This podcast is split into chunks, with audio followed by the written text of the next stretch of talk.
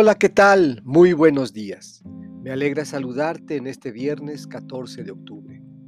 Llegamos al final de la semana y te invito a que juntos escuchemos nuevamente la palabra del Señor. Lucas nos invita a reflexionar en torno a nuestra vida, nuestras opciones y la postura que hemos tomado ante el mundo y ante Dios. Del Evangelio según San Lucas.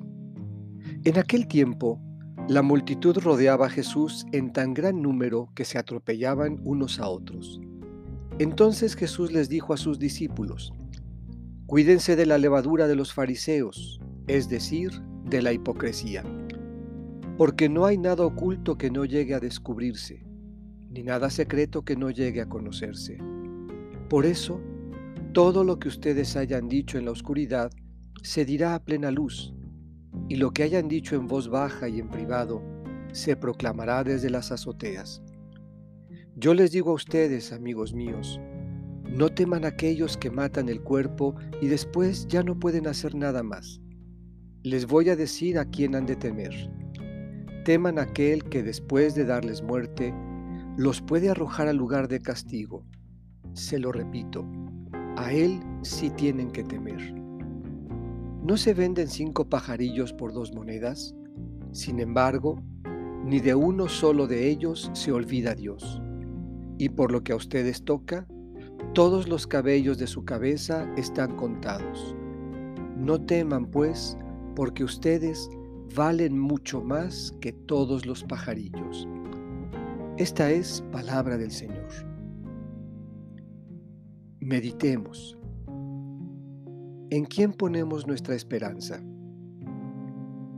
Cuando hacemos a un lado la oración o descuidamos el silencio meditativo, perdemos la capacidad de, de, reflexionar y discernir.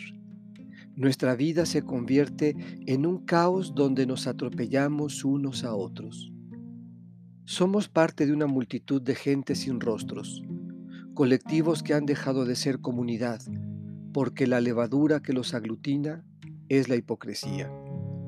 Sin ser conscientes de ello, nos van arrojando a la muerte definitiva, donde perderlo todo, vida, identidad, dignidad, sentido de pertenencia, se convertirá en un inevitable castigo.